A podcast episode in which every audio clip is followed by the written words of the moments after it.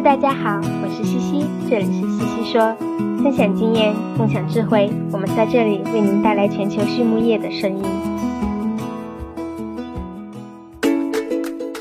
感谢西西说的合作伙伴们，英赛特解决肠道问题，优宝生物、三和药业让健康养殖更简单，隆昌动宝十七年专注研制天然提取添加剂，引领畜牧业节能优产。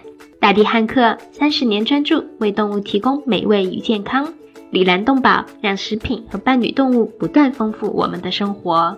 康德全包膜凝聚未来，凝聚更多力量，释放更多能量。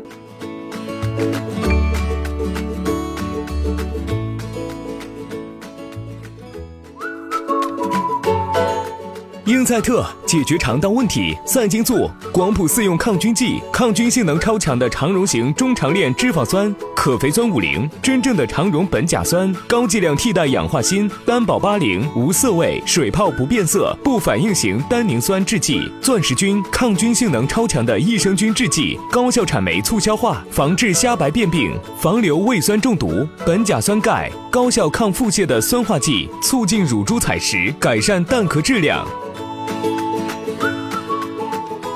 Everyone. I'm Laura Greiner, your host for today's Swine It podcast. And with me today, I have Jeanette Merritt, who's the Director of Communications at Indiana Pork Producers. How are you today, Jeanette? I'm good. Thank you for having me today. Well, we're glad to have you on today. Um, before we really start talking about the topic at hand, I'm going to have you do just a couple quick moments here to introduce yourself a little bit more to our audience. I am the Director of Communications for Indiana Pork. I'm in my eighth year here. Uh, I have a, a great opportunity to work with our pig farmers all around Indiana and our consumer audience. Uh, it's a fun job. Uh, there's a lot of stresses, but it's fun because my husband and I are also fourth generation pig farmers. Uh, we farm with my family um, on our farm in north central Indiana. We are a farrow to finish operation. We do also have some contract barns. Uh, there's a dad, an uncle, a cousin, and my husband uh, who all work together. So the, the fun and the challenges of farming as a multi-generational family. Uh, we are raising, uh, hopefully, uh, the fifth generation that will want to come back to the farm. Uh, we currently have a freshman at Purdue um, who is studying agriculture. Uh, we have a sophomore or a junior in high school, a daughter um, who's 16, and a 12-year-old son. Um, and all of them want to be involved in ag. Uh, my son seems to think he's going to go play professional baseball first, and then he'll come home and farm. So I, I think he might be a little misguided, um, but uh, I, I think one of them will return to the farm um, and and continue on that tradition. Mm-hmm. Oh, that's wonderful. It sounds like you're certainly busy in the household. Very busy. Um,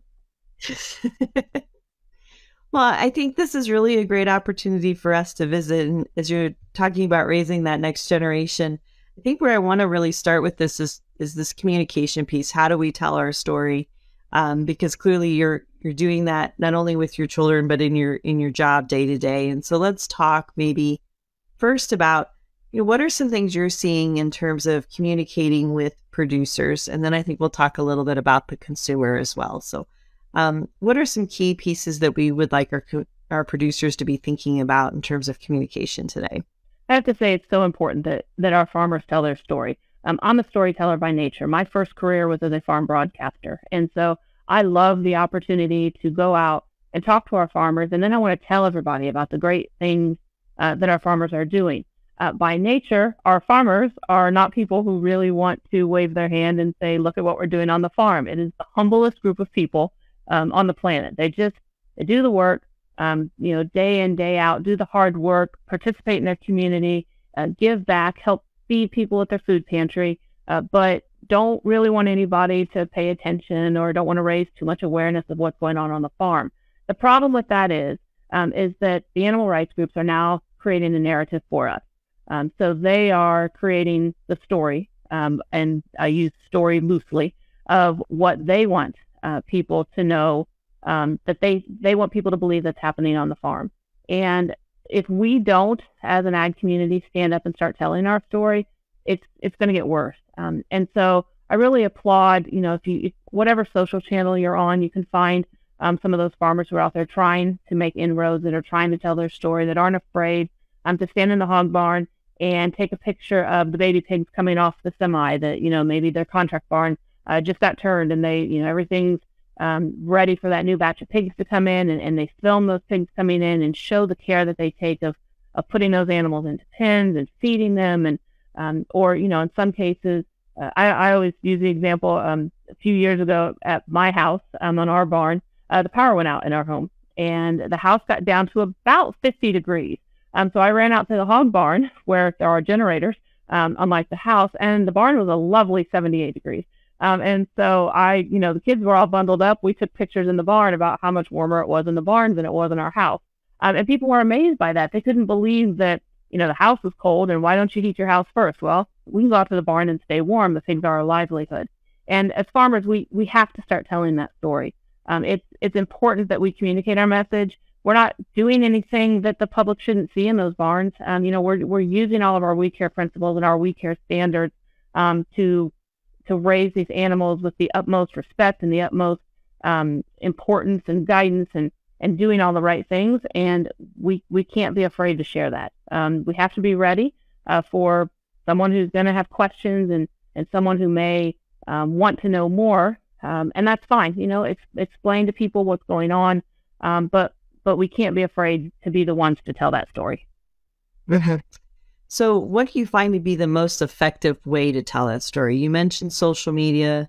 Um, I know we have a lot of producers that that do donate to food pantries and so forth, and sometimes that gets announced, right? If there's a pancake and sausage supper, we'll see the announcement of who donated the hog for sausage. But how do we how do we get beyond maybe our local community and, and expand that reach? I mean, I know some people even within our local community probably need some education, but What's the most effective ways that you find to communicate that story? I'll start in our community um, because I do think you make changes first at home, and then you then you start making those changes on a broader basis. Um, I am a huge proponent of however you can give back to your communities um, pays off in the long run, especially uh, being kind to your neighbors, uh, being um, you know educating your neighbors on what's going on in those barns. Um, we do a big thing here in Indiana with our board of directors uh, where we encourage them um, to donate ground pork or donate a ham product um, around the Christmas or Thanksgiving season to their local food pantry. Um, started this because if we think back to the pandemic um, and what happened to those food pantries, it wasn't just people in the community that were standing in those food pantry lines. All of a sudden, it was people. It was our neighbors. It was people we knew um, who had never had to utilize a food pantry before. And so our farmers, you know, took the opportunity to have a pig processed and donate a couple hundred pounds of ground pork to their food pantry. And that, you know, they do it quietly because, again, you know, that's just the group of people they are. We're going to be humble about it.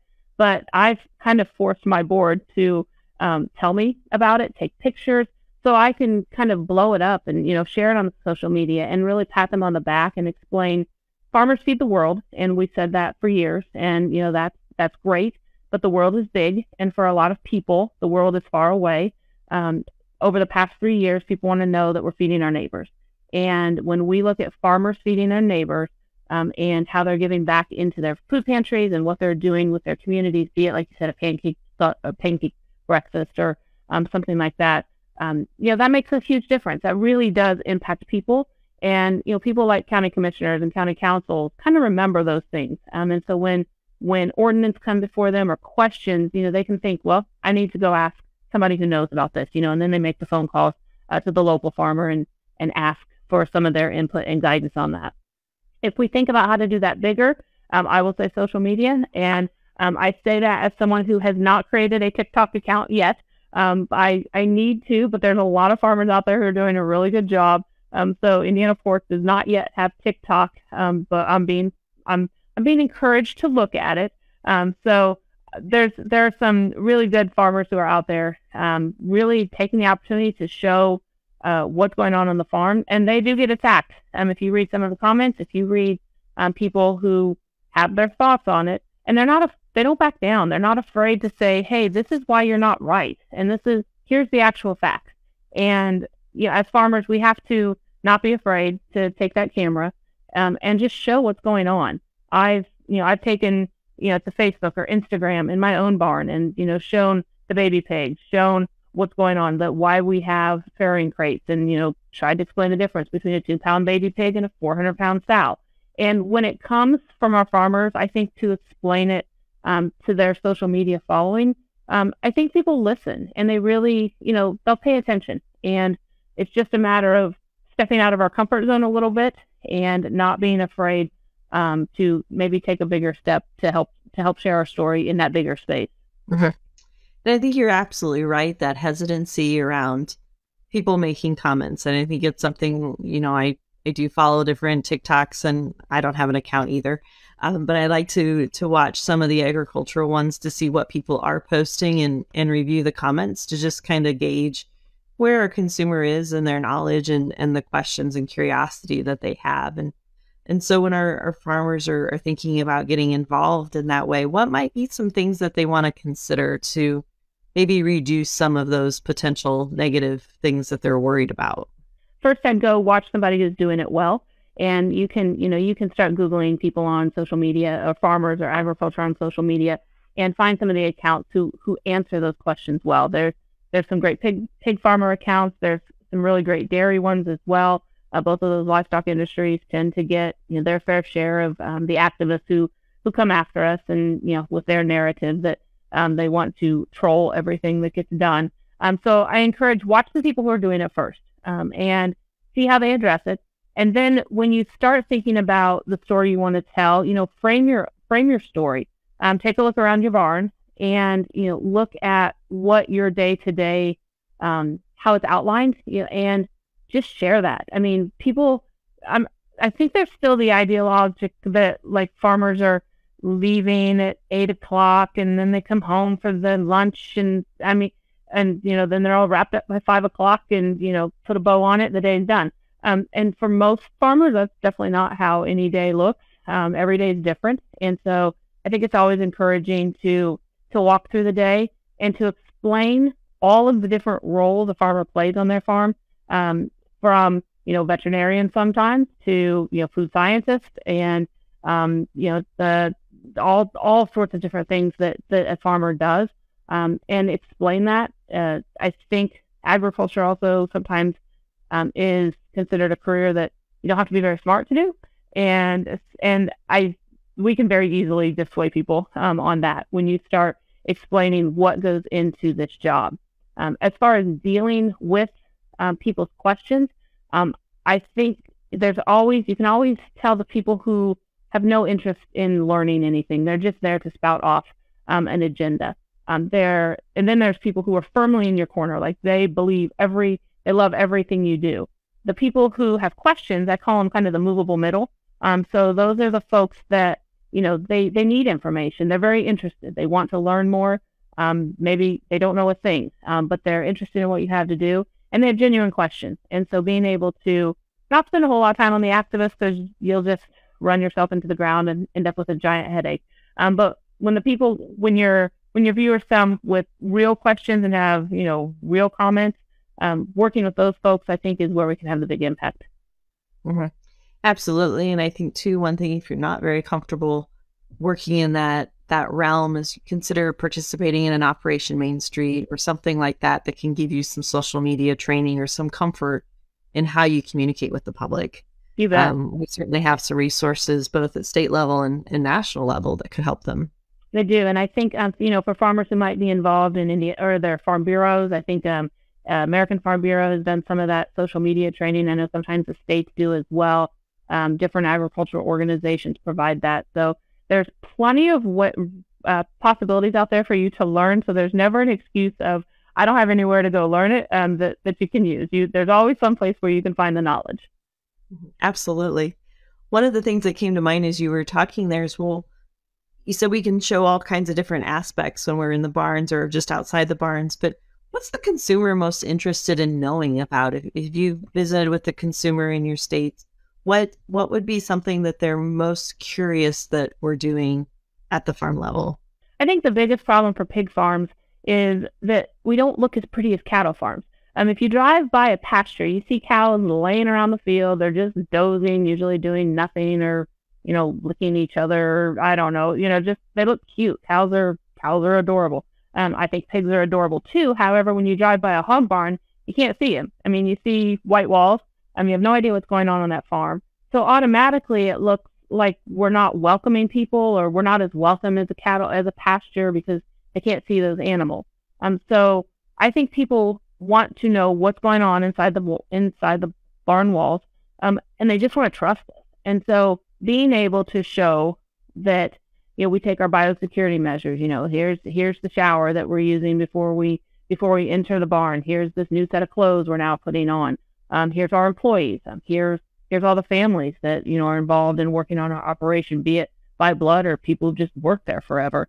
Um, that you know that we consider family. Um, and here's all the precautions we're taking in these barns.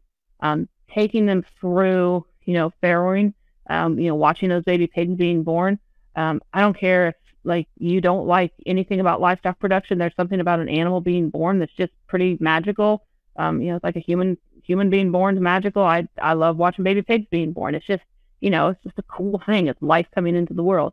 Um, so you know, showing that and then being able to show the immediate care that our farmers then start taking with those animals, grabbing a baby pig, wiping it off, making sure it's um, it's getting its nutrition as soon as it needs it. And if there's something wrong, um, then how are we going to take care of that baby pig? You know, what what steps do we need to do to make sure that um, the pig is going to survive?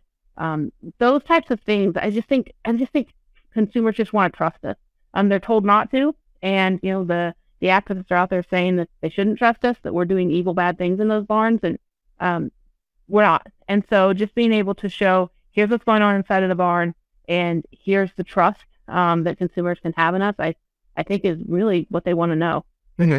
Absolutely. And I think it goes beyond just animal care, right? It's it's sustainability. So yes, we do nutrient management plans, and this is how we think about what we're doing to the environment, and this is how we're trying to save water or um, you know, antibiotic use, of course, has been a, a, big topic for a while, but and I've seen a few TikToks on that too. This is why we give an antibiotic, or this is when we decide to do it. And I think again that kind of answers those big questions that people are curious about, and they they've definitely heard incorrect information along the way, particularly around environmental sustainability and what we do with our resources. And I think that's important too, right?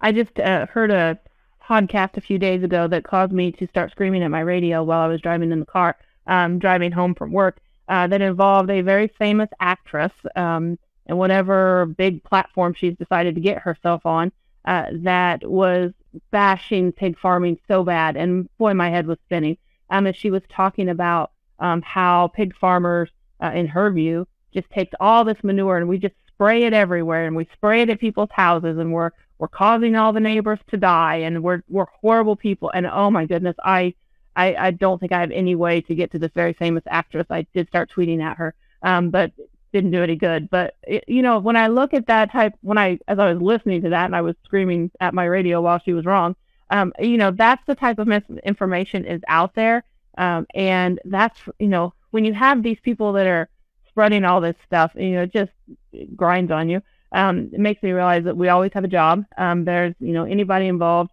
um, in agriculture always has a job to communicate, and however we can, however we can help um, re-guide people uh, and educate them. There, there is always, always a need because there's always people out there who are who are very miseducated and misguided. Yeah, absolutely. It's a really good point. I'll have to find that podcast. I'm actually now interested as to who that might be. You might yell at your radio too. I might yell. That's right. That's okay. So what? So let's kind of switch it a little bit. We've been talking about the consumer in a way of how we educate, but in your role as the as the director of communications, what are some stories and messages that you're trying to share uh, with the consumer, and what consumer are you currently targeting? I guess within your state, right? What does a state pork producers association look at for their consumer audience? I will say we do skew heavily towards female um, because they are the decision maker in the home still. Um, they are the ones that are going to the grocery store, um, spending their income. Uh, we hope on you know pork chops and bacon and, and taking it home. Uh, bacon is not a hard sell. Um, that is uh, that's the gateway um, to everybody for pork. And so uh, we do we do have to educate people that not all pork is unhealthy. Just because bacon, you probably shouldn't eat two pounds of bacon in one sitting. Um, you can have some, um, but maybe not all of it um, at once. Um, so there is always an education on um, how healthy pork is for people. And so when we look at who who we're targeting, we are targeting the people who are spending money in the grocery store. Um, as a as Indiana Pork, um, we we're not encouraged. We we have shifted our marketing efforts a little bit in the past few years, where we did spend a lot of time working with um, food companies and encouraging people to go in and and order pork on the menu. Um, I still spend a lot of time with chefs, um, local chefs, uh, maybe independent chefs, um, and because I think the work that they're doing in their restaurants is incredibly important, and we we want to support their efforts in putting pork on the plate and um, and the the audience that they have coming into their restaurants. We we use chefs for a lot of different events. We have some outstanding in chefs in Indiana, James Beard winners, and all sorts of award winners. And um, so I love working with them. I love seeing the creative ways that they use they use pork. I know we want consumers to eat there, but our efforts really have shifted our messaging to trust the farmers to that consumer. Um, so I won't. I don't say I don't, I don't have a certain age range that I'm reaching. Uh, my message is spread to everybody, um, but it is it really is aimed at uh, the the grocery shopper, probably a mom um, that got kids at home that that are um, driving their kids around to practices after you know after school or heading to a game on the weekend and encouraging them when they when they hit the grocery store that that pork was somewhere on their menu because they trust what we're doing on the farm. Mm-hmm. Yeah, very good. Well, you mentioned kids, and, and you are, of course, in the middle of raising your own next generation, and and that's one piece that I think is really important. A couple years ago, I heard a statistic, and I never really thought about it, but there's a change in the way we buy food. So when I was growing up, you ate whatever your mom put on the table, and that was the way it was. Um, and somebody said the other day, well, or a couple years ago now, that it's no longer that; it's the parents are buying what the children want to eat in the grocery store. And that actually kind of surprised me. I thought, well, actually, I guess I do do that before I go to the store. I ask the kids what sounds good to them. And so, how do we address that next generation, right? Because it's better to start young, especially if they're influencing what mom is buying at the grocery store. So, are you targeting the youth in any way to try to encourage them to, you know, at least understand pork production and, and get interested in, in what we're doing? Well, when I ask my kids what they want at the grocery store, I always get the same thing. Hey, mom, can you make meatloaf? Um, that that's like the uh, the the thing that uh, they would eat every week if I would put it on the uh, put it on the menu every week. Um, I I spend some time working with our high schools um, in our family and consumer science classes. Um, the the old home ec um, that some of us grew up with, where they taught you how to sew and cook um, in school. Uh, I I think it's important to start reaching those age groups. You know, that's the high school age, sometimes eighth grade, um, depending on the school setup. And I'll take presentations into those classrooms where I'll start by educating them on how pigs are raised, and then I'm going to teach them how to cook something. Um, pork burgers are really fun um, for high school classes to cook, um, and it's easy for them. Um, so we want to make sure that those kids have the opportunity to taste pork. Um, sometimes, you know, not everybody has the same means at home, or you know, you're not, you know, people are eating different things in their home.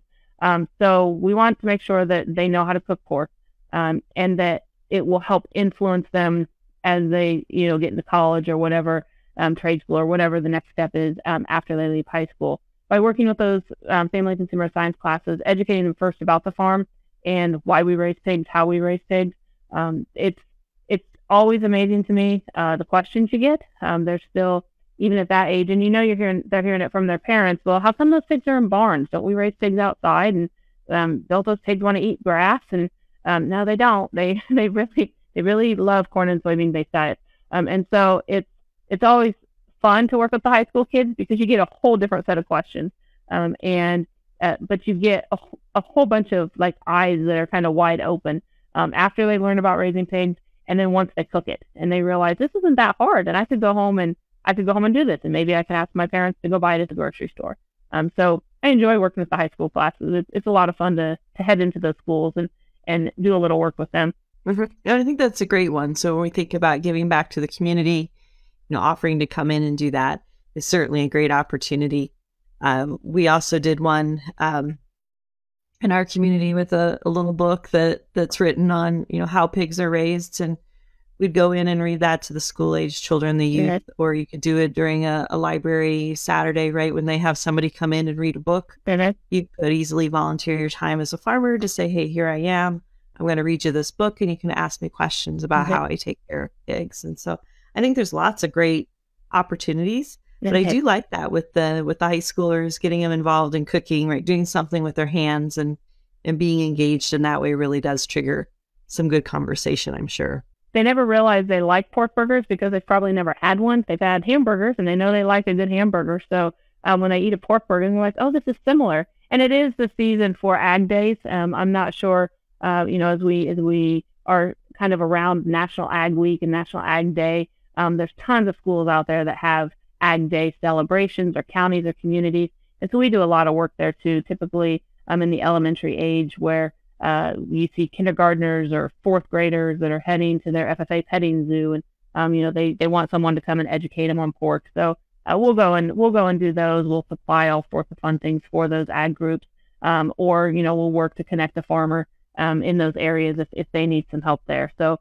um, I, I love the chance to educate the kids. Um, it's it's fun. It's fun to uh, already see what misconceptions uh, they have about farming and uh, when their brains aren't even fully developed yet, um, that you know they still have all these misconceptions and uh, and how and work to kind of um, educate them on on the on the correct way that we are doing things. Absolutely. Well, Jen, I see our time is kind of wrapping up, and and I really have enjoyed this, and I think we could talk certainly a lot longer to to help give our audience some different ideas and tips on how to communicate with others. But could you maybe summarize in a couple of key points what you'd like our, our uh, listeners to think about today when they, they walk away from our podcast? Uh, I think, you know, my, my major point is, and I tell this to all of my farmers, is don't be afraid to tell your story. Um, if you don't tell your story, someone else is going to. And it may be scary. It may be scary to turn that camera around and put your face on the camera and you don't want anybody to see you or you might say the, you know, maybe you'll get your words all fumbled up or backwards. Nobody cares. Um, it, it is absolutely imperative uh, that that you tell your story, um, that you be responsible for your own narrative, um, and share what you're doing on the farm because people want to know. Uh, you can you know follow follow all the social media folks that are kind of out there trying it right now. Uh, get your feet wet and and tell your story. And if you need help, there's plenty of places where you can learn um, that'll that'll help you walk you through it. Um, and if you're in Indiana, I always tell my farmers, I'll help you. I'll do whatever whatever it is that you need to to get you um, to tell your story. But I think it's absolutely imperative that that we tell um, our story and not let others do it for us. Mm-hmm. Perfect. 隆昌集团是一家专注研制新型饲料添加剂胆汁酸的头部企业，拥有科技化的胆汁酸生产基地——隆昌胆汁酸。作为集团自2004年创立以来持续研发和生产的拳头产品，采用动物原料提取，是畜牧业提高脂肪消化吸收的代表，在饲料安全、绿色养殖、食品安全道路上扮演重要的角色，得到了国内外客户的高度认可。隆昌集团致力于为饲料厂一条龙企业。和养殖者提供立体化的指导和服务，借以实现帮助六千家优秀的饲料企业和一千万养殖者安全创富的美好愿景。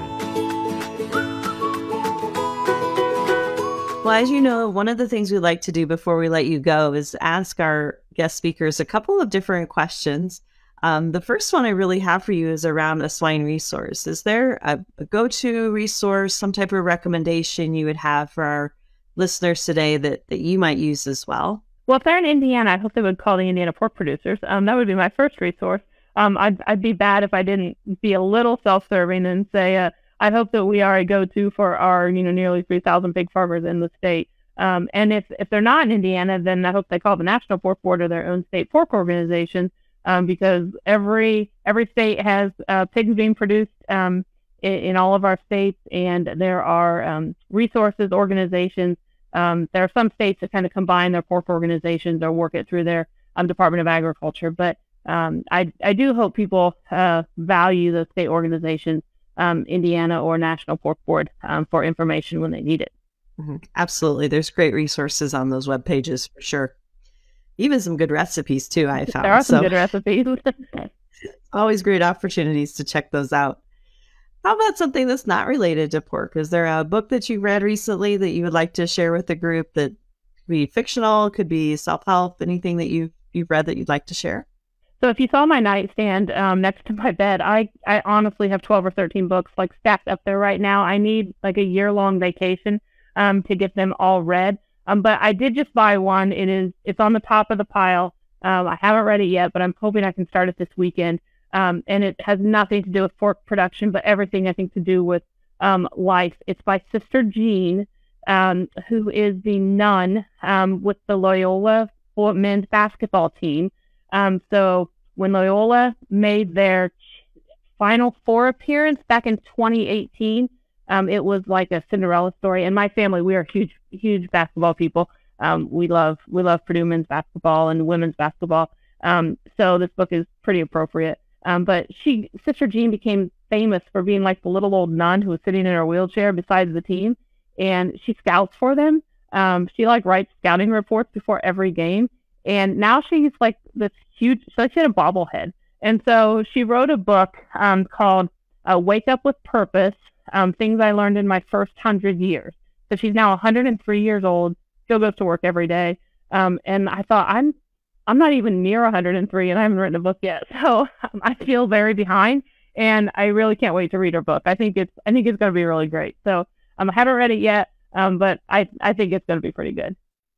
Yeah, I I remember that in 2018, yeah. the whole discussion around her. I didn't realize she wrote a book, so that yep. actually sounds really fun to read. Just came out, so I'm excited to read it. Oh yeah, absolutely. Well, the last question we'd like to ask Jeanette is really around uh, if you can think of somebody in your life that you defined as successful, and success is however you want to define it. What trait did they have, or do they have, that you think has allowed them to be successful? So, two of the biggest people in my life were uh, my grandparents, um, and they they started our family farm. Um, both of them um, have passed away. My grandma not too uh, recently ago, um, but they were the hardest working people I knew, um, and absolutely just would, and they never complained about anything. And when I started my career um, as an intern, my grandma looked at me and, uh, you know, giving me the life advice that the grandparents do. And she said, never be above any job or any task in your job. She said, there is nobody who's above doing anything, no matter what your title is. Um, and I always got a kick. I mean, that always is played in the back of my head. Uh, my first internship in college, um, I had to dress. I was interning for the Indiana Soybean Alliance, um, and I had to dress like a soybean um, in the soybean mascot costume and march around our Indiana State Fairgrounds in 95 degree weather. Um, and it was miserable. Um, I had to do a radio interview with a farm broadcaster in that soybean costume. And when I was done, that farm broadcaster said, "If you want a job next summer, call me. I'll hire you." And that that led to my career because that next summer I took a job in radio um, and, you know, never, so I completely think of my grandma telling me, don't be above anything to wearing a soybean costume to launching my career. And so the, it's that advice that, that kind of always plays in the back of my head that nobody's above anything. Um, you, you just do whatever, whatever needs done, um, and, and get the job done. Um, no matter, I guess, no matter what it is. Yeah, no, that's a great story. That is absolutely great. Um, that that is wonderful, Jeanette. And I, I do want to thank you again for your time today. Um, for our listeners, one more time, this is Jeanette Merritt, who is the Communications Director at Indiana Pork Producers. Jeanette, thank you so much for being on today. Thank you. It's my pleasure.